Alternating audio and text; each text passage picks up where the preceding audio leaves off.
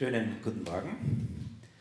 Martin ist mein Name und ich darf uns heute in eine neue Predigtserie hineinführen. Wir starten heute eine neue Themenreihe.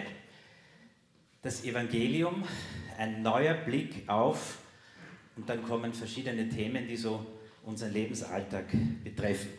Heute das Thema Arbeit, dann Ängste und Sorgen, Gesundheit und Körper, Sexualität, Erfolg, Versagen und so weiter. Dinge, die uns jeden Tag beschäftigen. Und die Frage dahinter ist, verändert das Evangelium uns in diesen Alltagsdingen? Kurz mal, was meine ich überhaupt mit Evangelium? Ganz, ganz verdichtet auf drei kurze Aussagen ist das Evangelium ungefähr so, von Gottes Seite aus gesehen, ist er unerreichbar für uns unser Bemühen, irgendwie an ihn heranzukommen, ist total aussichtslos. Das klingt jetzt nicht unbedingt nach einer guten Nachricht. Wäre da nicht der Nachsatz von Gottes Seite aus gesehen, ist seine Liebe grenzenlos und ohne Bedingung. Also von uns aus keine Chance, aus Gottes Sicht keine Bedingung. Und drittens, in Jesus Christus kommt Gott dir und mir nahe. Er räumt weg, was dich und mich von Gott trennt und lädt uns in die göttliche Gemeinschaft von Vater, Sohn und Geist ein. Das ist sozusagen ganz verdichtet, ganz kurz zusammengefasst die gute Nachricht. Menschlich aussichtslos, aus Gottes Sicht große Liebe, großes Entgegenkommen und Jesus räumt weg, was trennt zwischen Gott und Mensch und lädt ein, nicht vergessen, lädt ein in die göttliche Gemeinschaft. Es geht nicht nur um das Abhakeln von Schuld, sondern es geht um eine Einladung in das Leben mit ihm. Das meine ich, wenn ich heute oft das Wort Evangelium benutzen möchte. Nur, ändert das was? Das war ja keine Wissenslücke, das hören wir seit Jahrzehnten. Der Journalist äh, Markus Spieker, äh, ARD-Journalist, hat ein Buch geschrieben und darin schreibt er, Christen sind unwesentlich gesünder, reicher, schöner und klüger als Nichtchristen. Sie leben nicht länger, sterben nicht schmerzfreier. Ohne Zweifel stehen wir alle in den gleichen Herausforderungen wie die Menschen rund um uns herum. Und die Frage ist, macht Gottes Angebot, uns nahe zu sein, also Evangelium, ein zentraler Teil unseres Lebens zu sein, macht das einen Unterschied? Wenn nicht, finde ich, sollten wir unsere Gottesdienste überdenken. Dann sollten wir das Süßholz, Süßholz raspeln von der Bühne lieber bleiben lassen. Ich bin gespannt, ob diese Themenreihe uns einen neuen Blick, etwas an die Hand gibt, mit dem wir morgen Montag anfangen können. Zum heutigen Thema. Heute geht es darum, gibt das Evangelium uns einen neuen Blick auf unsere Arbeit. Ich muss gleich vorweg schicken, ihr habt wirklich Nerven. Dieser Gottesdienst wird moderiert von einem Beamten. Die Predigt wird gehalten von einem Beamten und das Thema ist Arbeit. Klingt wie ein Paradoxon. Also lehnt euch zurück, es wird gemütlich. Falsch. Ist Arbeit, erster Gedanke, ein notwendiges Übel? Denn Arbeit muss sein. Schließlich muss ich Rechnungen bezahlen, ähm, Miete, Essen, dann spare ich auf den Urlaub. Also Zähne zusammenbeißen, Arbeit erledigen, dann ist Wochenende. Eine, ein kleiner Einblick in die aktuelle Gewerkschaftszeitung genug gearbeitet auf der Titelseite und im Innen, Innenteil die Ergänzung mehr Zeit fürs Leben. Hier geht es um Arbeitszeitverkürzung, anderes Thema werde ich nicht beleuchten. Aber der Gedanke, dass irgendwie Arbeit und Leben wie zwei Welten sind, oder? Interessant. In der griechischen Mythologie und auch bei den Römern haben die Götter es nicht so wirklich mit der Arbeit die herrschen meist irgendwo apart auf irgendeinem Berg und sind beschäftigt mit Blitze schmeißen und ähm, irgendwelche schöne Erdentöchter zu schwängen. Ähm, die haben weniger zu tun mit Wäsche waschen, Telefonate führen, Hausübung korrigieren, Toiletten putzen, Autos reparieren oder ein paar quengelnde Kinder durch einen verregneten Vormittag zu bringen. Kein Wunder, dass die griechischen Eliten Arbeit keinen hohen Stellenwert zu bestehen. Arbeit ist etwas für die, die es nicht so wirklich checken. In Wirklichkeit geht es um Freizeit, um Muße, ums Philosophieren. Und obwohl wir definitiv keine antiken Griechen sind, findet sich dieses Denken bei mir und dir auch gelegentlich. Wir arbeiten, um Miete zu bezahlen, das tägliche Leben zu stemmen, uns hier und da was leisten zu können. Und dann, dann kommt das Eigentliche. Die Freizeit, der Feierabend, der Urlaub, die Hobbys und für die meisten von euch die Gemeindearbeit. Der Gott, der uns in der Bibel begegnet, ist ganz anders als in der griechischen Mythologie. Er zeigt sich uns als kreativer Arbeiter. Er gestaltet diese Welt. Er arbeitet als Gärtner. Und als sich der Mensch bewusst wird, dass er nackt ist, greift er gerne auch mal zu Nadel und Faden und näht das entsprechende Outfit. Sein Sohn kommt auf diese Welt und ist 30 Jahre Zimmermann, hat dazu tun, Balken zu hobeln, äh, Dachstühle zu montieren. Und erst die letzten drei Jahre seines Lebens widmet er sich der Rettung der Welt. Gott ist sich offensichtlich für Arbeit nicht zu schade. Er macht Arbeit zu einem festen Bestandteil unseres Lebens und er nimmt uns, und das ist das Erstaunliche, hinein in die Fortsetzung seines Schaffens. Diese Tatsache verleiht unserer Arbeit, egal was sie ist, würde. Wenn wir in unserer Gesellschaft Arbeit sagen, dann meinen wir Erwerbsarbeit, also Arbeit, wofür man Geld bekommt. Aber der Begriff hier ist viel weiter gefasst. Arbeit ist sozusagen alles, das mithilft, Gottes Welt am Laufen zu halten. Und dabei ist es egal, ob du kleine Kinder betreust, ob du eine Pensionistin bist, ob du arbeitslos bist, ein Hackler oder ein Firmenboss. Arbeit ist das, was mithilft, Gottes Welt am Laufen zu halten. Die gute Nachricht heißt also, du bist Teil von Gottes Arbeitsteam für diese Welt. Willkommen in seinem Team. Völlig egal, welcher Erwerbsarbeit du nachgehst, was du jeden Tag tust, darf mithelfen, seine Welt weiter zu gestalten. Was immer du tust, Gott würdigt deine Arbeit und er ist sich nicht so schade, sie mit dir gemeinsam zu stemmen. Nun, ihr kennt vielleicht diesen Gedanken. Es gibt sozusagen auf der einen Seite die normale Welt, da verdienen wir unser Geld, ähm, da geht es um Essen, Schlafen, Einkaufen, Partnersuche, Familienzeugs und so weiter und so weiter. Und das bewältigen wir mal besser, mal schlechter. Und dann gibt es sozusagen auf der anderen Seite die geistliche Welt. Da geht es um Gottesdienste, verschiedene Jobs in der Gemeinde, um Jugend, um Predigt, Musik und so weiter, um das Verkündigen von Gottes Botschaft. Meistens sind Leute, die gar nicht da sind. Ähm, und sonntags halten sozusagen die Stadtlichter ihre Lampen zusammen und freuen sich, dass sie ein großer Luster sind, der hell strahlt. Schon Martin Luther hat mit diesem Thema ganz massiv gekämpft. In der Reformationszeit auf der einen Seite der Klerus, der geistliche Stand, auf der anderen Seite der weltliche Stand. Da gab es die Fürsten und die Bauern und die Handwerker und so weiter. Als Fürst, Fürst hatte man noch ein bisschen was zu sagen in weltlichen Dingen, aber das eigentliche war die Kirche. Als Kaufmann oder Lehrer oder Handwerker hast du da nicht allzu viel zu melden. Und Luther hat sich darüber äh, auseinandergesetzt, ganz heftig, ähm, über diese Diskrepanz. Wenn du etwas für Gott tun willst, dann musstest du sozusagen in den geistlichen Stand kommen. Oder zumindest was für den geistlichen Stand tun, indem du spendest. Wir, ver, äh, wir verdanken dieser Zeit ganz viele Prachtbauten und Kirchen, die auf diesem Prinzip äh, erbaut wurden. Ist es jetzt also, gibt es jetzt tatsächlich diese zwei Welten, eine geistliche Welt und eine normale Welt? Sind wir so zerspragelt zwischen diesen, zwischen diesen Seiten? Und Luther kritisiert es und entwickelt sozusagen eine protestantische Arbeitsethik, die ich heute nur ein bisschen streife.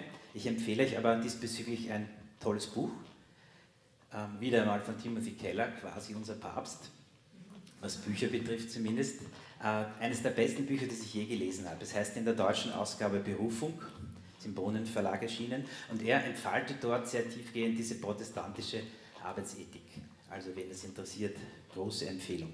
Und Luther in seiner plakativen Sprache, er, er sagt zum Beispiel, Gott melkt Kühe. Gott melkt Kühe, indem er die Bäuerin beruft. Im Original heißt es die Magd, ich habe das sozusagen für uns übertragen. Gott melkt Kühe, indem er die Bäuerin, die Magd, beruft. In Wirklichkeit gibt es diese zwei Welten nicht. Es gibt nur eine Welt und das ist Gottes Welt. Und die gute Nachricht ist, dass diese ganze Welt, diese sogenannte normale, genauso wie die sogenannte geistliche, eigentlich ist das eine Welt, es ist Gottes Welt.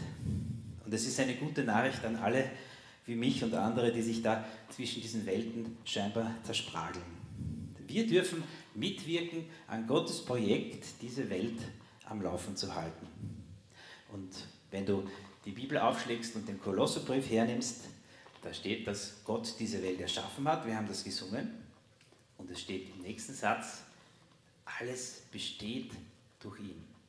Alles wird immer noch durch ihn erhalten. Er hat unsere blaue Kugel nicht nur angestupst, sondern er ist immer noch beschäftigt, diese Welt am Laufen zu halten. Und wir sind berufen, an diesem Projekt teilzuhaben. Und viele andere Menschen tun das auch und wissen es gar nicht. Das Evangelium hilft uns auch zu schätzen, dass Menschen, die von Gott gar nichts wissen, ohne ihr Wissen auch an seinem Weltprojekt teilhaben und auch dafür sorgen, dass wir zu essen, ähm, zu anziehen und so weiter haben. Also, wenn wir das erkennen, wenn wir erkennen, dass Gott eine Welt hat, das ändert unseren Blick auf unsere Arbeit, die montags wieder beginnt. Eigentlich ist diese Welt ein Coworking Space mit Gott. Und ich bin der Co. Und als Elektriker ehrst du Gott, indem du ordentlich Leitungen verlegst. Wir hatten bei unserem Hausbau große Probleme mit Elektrik. Ein Elektriker ehrt Gott, indem er das ordentlich macht. Als Musikerin ehrst du Gott, indem du übst und deine Stücke so perfekt wie möglich spielst. Als Lehrerin ehrst du Gott, indem du deine Schüler und Schülerinnen mit Respekt behandelst und einen guten Unterricht ablieferst. Als Mama ehrst du Gott, indem du deinen Kindern Liebe, Geduld und Anleitung gibst. Als Pensionistin ehrst du Gott, indem du andere an deiner Lebenserfahrung teilhaben lässt, ein Vorbild bist, keine mürrische Alte oder kein mürrischer Alter, in dem du Gelassenheit und Gottvertrauen lebst. Nicht erst dann, wenn du deinen Arbeitskollegen von Jesus erzählst, kommst du in die geistliche Welt. Es gibt nur Gottes Welt. Und du bist und ich bin ein Mitarbeiter, eine Mitarbeiterin in seinem Team, in dem du Leitungen verlegst, in dem du Klavier spielst, in dem du unterrichtest, in dem du Kinder hütest oder deinen Alltag als Pensionistin gestaltest. Für die Anbetung musst du nicht warten, bis Sonntag die Musik aufspielt. Jeden Tag beten wir an mit Händen, Füßen, Herzen. Für Gottes Berufung, das geht jetzt ein bisschen Richtung Luther, musst du nicht Pfaffe oder Missionarin werden. Das darfst du, aber du musst nicht. Es gibt nur eine Welt, Gottes Welt. Und wenn wir ihm nachfolgen, dann nimmt er uns in die Lehre. Er benutzt unsere Arbeit gewissermaßen als Trainingsgelände. Was wir hier sehen, ist der Verkehrsübungsplatz des Arbö im 22. Bezirk. Ein Ort, an dem ich mich dem Himmel schon sehr nahe gefühlt habe. Ich fahre gerade mit einem meiner Söhne ähm, als Vorbereitung für den Führerschein. Das ist eine gute Übung. Dort hast du sozusagen Wiener Verkehrssituationen, Baustellen, enge Kurve, Steigung, hast du sozusagen zum Training. da kann nicht allzu viel passieren, da bist du gut versichert, da darf man nur 20 km/h fahren. Aber es ist ein Trainingsgelände. Und unsere Arbeit, in der wir stehen, jeden Tag, ist so ein Trainingsgelände, das Gott die Möglichkeit gibt, an unserem Charakter zu formen, zu verändern, zu bearbeiten. Ein autoritärer Chef, egoistische Kolleginnen, Konkurrenzkampf, Zeitdruck, Überarbeiten, Scheitern. Eine Charakterschule Gottes für seine Mitarbeiter. Ich habe das in meinem Arbeitsleben wirklich, wirklich schon erlebt, sowohl als Pädagoge als auch als Jugendsekretär im christlichen Bereich. Unter diesen Bedingungen wird sichtbar, wie es so wirklich um mein Herz steht, wie mein Vertrauen und mein Selbstbild gestaltet ist. Ich würde mich am liebsten drücken um diese Lebensschule. Ich würde am liebsten, dass Gott das irgendwie einfacher, instantmäßig hinkriegen würde, aber er entwickelt meinen Charakter, meinen Glauben, mein Vertrauen durch solches Training bei meiner Arbeit. Es gibt noch etwas, das ich oft sehe und oft merke. Unsere Gesellschaft ist sehr stark an Leistung orientiert und daraus leiten wir ab, das, was ich leiste, das bin ich wert. Alles wird durchgerechnet, in Zahlen ausgedrückt und wenn es nichts bringt, wird es durch etwas Effektiveres ersetzt. Wir nennen das dann Reform. Ähm, was eigentlich am Ende zählt, ist die Leistung. Und auch in der Kirche ist dieser Gedanke nicht fremd. Wenn Mitarbeiter verabschiedet werden, wird ihre Leistung beklatscht, wo sie überall gearbeitet haben und vielleicht alle beschämt, die das nicht tun oder nicht so leistungsfähig sind. Leistungsfähig sind. Was für eine Ironie, dass wir Protestanten, die wir ununterbrochen von Gnade sprechen, doch eigentlich für Druck und Leistungsorientiertheit bekannt sind. An sich ist ja Leistung etwas Gutes. Und natürlich gibt es mir und dir ein gutes Gefühl, wenn man respektiert wird, wenn man was schafft, wenn am Ende was gelungen ist. So sind wir gestrickt. Und jeder und jeder von uns sehnt sich nach Anerkennung und Respekt und das hilft auch zu einem gesunden Selbstverständnis. Wie der Timothy Keller, der bringt es in einem Zitat sehr gut auf den Punkt. Er sagt, ein Götze ist etwas Gutes, das zum Höchsten gemacht wird. Wir denken bei Götze oft an irgendeine goldene Statue, aber ein Götze ist an sich etwas Gutes, was zum Höchsten gemacht wird. Damit meint er, es gibt viele Dinge, die uns wichtig sind, denen wir Zeit und Aufmerksamkeit widmen, aber wenn Leistung die höchste Instanz wird in unserem Leben, wenn Leistung uns total ausmacht, wenn das, was ich tue, mich total ausmacht, dann wird das Eis dünn. Denn was, wenn ich nicht mehr kann? Was, wenn ich zu schwach bin, zu alt bin, möglicherweise mit einer Behinderung leben muss?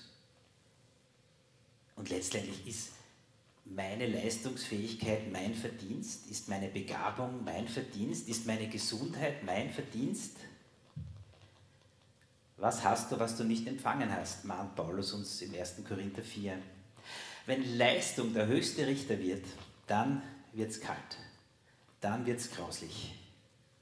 Das erkennen alle, die irgendwann mal nicht mehr zu den Leistungseliten gehören, im Beruf oder in der Gemeinde. Und wenn du dich viele Jahre eingesetzt hast, stellst du fest, dass am Ende es keinen Gesprächsanlass mehr gibt, wenn deine Leistung nicht mehr da ist. Hier rückt uns das Evangelium den Blick förmlich zurecht. Ich bin geliebt, ohne jegliche Leistung. Das will in unser Hirn nicht hinein. Ich sage es nochmal. Ich bin geliebt, also von Gott geliebt, ohne jegliche Leistung. Mein Wert wird nicht von meiner Kompetenz bestimmt, nicht von meinem Wissen, nicht von meinem Geschick, nicht von meinem Engagement. Niemand ändert was dran oder kann etwas dran ändern. Du nicht und ich auch nicht. Nun, heißt das jetzt Hände in den Schoß legen, doch Muße wie die Griechen? Interessanter Vers aus dem Prediger. Der hat mich da, der gefällt mir in dem Zusammenhang sehr, sehr gut. Der dumme Faulpelz legt die Hände in den Schoß und verhungert. Besser nur eine Handvoll besitzen und in Ruhe genießen, als viel Besitz haben und alle Hände voll zu tun. Was mir in diesem Vers so gefällt, ist die Balance. Auf der einen Seite, Faulheit wird nicht belohnt. Wenn du faul bist, hast nichts. Gleichzeitig aber übertriebener Eifer, übertriebenes Engagement, übertriebenes Aufsteigen wollen, wird auch nicht belohnt. Der Prediger sagt, es ist wie, als würde man den Wind mit den Händen einfangen wollen. Lieber eine Handvoll und das in Ruhe genießen. Das ist so, ein, so eine schöne, balancierte Lebens, eine Lebensrichtlinie.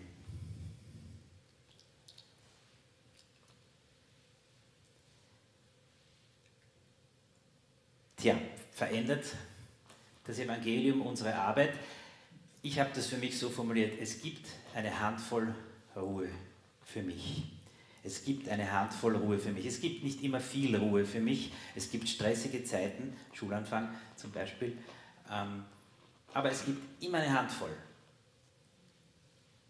Das nehme ich mir aus diesem, aus diesem Spruch heraus.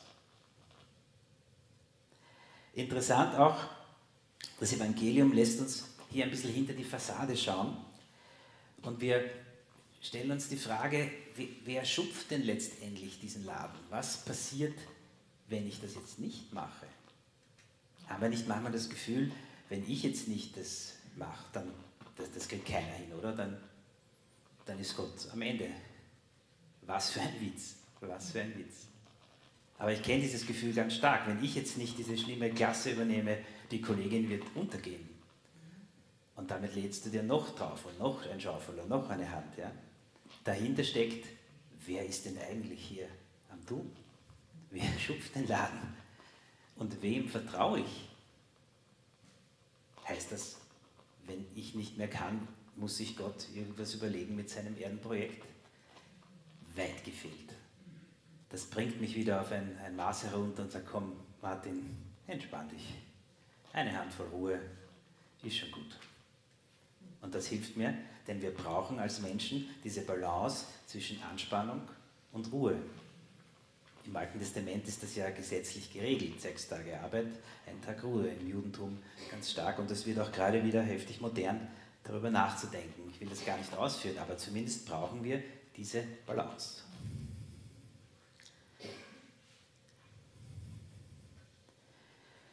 Gut. Verändert uns das Evangelium? Verändert das, gibt es einen neuen Blick? Macht es tatsächlich einen Unterschied, dass ich weiß, dass zwischen Gott und mich kein Blatt Papier passt, dass er mir so nahe ist? Leider müssen wir da auch mit Illusionen aufräumen zum Schluss. Es gibt ihn leider nicht, den warmen Eislutschka. Arbeit bleibt Arbeit. Arbeit ist anstrengend, manchmal überfordernd, hart, manchmal eintönig, stressig, nicht immer erfüllen, erfüllend und keine noch so schönen Worte von der Bühne können hier dir irgendwie dann etwas wegreden. Und kein noch so frommer Rahmen kann dich vor dieser Tatsache beschützen. Paulus vergleicht den Zustand unserer Welt in Römer 8, ab Vers 20 geht es los, mit einer Geburt. Ich habe drei Geburten als Vater miterlebt. Puh. Ein Seufzen und ein Stöhnen nennt Paulus das. Heftige Wehen. Und das ist oft mein Lebensgefühl, wenn ich so die Nachrichten schaue. Es ist in dieser Welt nicht ideal. Wir können das nicht schön reden. Unsere Arbeit wird nicht von alleine flutschen, denn einfach Sünde ist in dieser Welt. Aber das Evangelium dreht wieder meinen Blick und es hat die Kraft, meinen Blick und deinen Blick auf deine Arbeit zu verändern. Arbeit ist nicht gleichbedeutend mit Geld verdienen. Arbeit gehört zu unserem Leben, weil wir berufen sind, an Gottes kreativen Prozess der Schöpfung weiterzuarbeiten, weiterzumachen. Und es ist egal, ob du in Pension bist, mit den Kindern zu Hause, ob du arbeitslos bist oder einen bezahlten Job hast. Du bist, ich bin eine Mitarbeiterin in Gottes Welterhaltungsprojekt. Und du darfst dich geliebt und wertvoll wissen, ohne Leistung. Und du findest und lernst eine Balance zwischen Belastung, Arbeit und Ruhe. Dann kannst du kompetent deinen Job machen und Gott damit ehren. Dann kannst du in deiner Arbeit großzügig und barmherzig sein, weil du Gottes Barmherzigkeit gespürt hast. Dann darfst du Gelassenheit lernen, wenn du scheiterst, weil du weißt, dass dein Wert nicht von deiner Leistung abhängt. Und dann musst du auch nicht fanatisch werden, weil du weißt, dass die Last der Welt nicht auf deinen Schultern liegt. Gott hat immer mehr Wege, als du und ich sehen können. Und so verpasst du nicht die beste Charakterschule der Welt. Dein Glauben ist dann vielleicht ein bisschen weniger wie eine Topfpflanze und vielleicht ein bisschen mehr wie ein Mischwald. In Gottes einer Welt, dort kann dieser Mischwald wachsen und aufblühen. Ich hoffe, ich konnte euch ein bisschen anstupsen, eure Arbeit, die so ist, wie sie ist, eure Lebenssituation, die so ist, wie sie ist, ein bisschen mit einem neuen Blick zu betrachten. Und in diesem Sinne wünsche ich uns allen eine gute Arbeitswoche.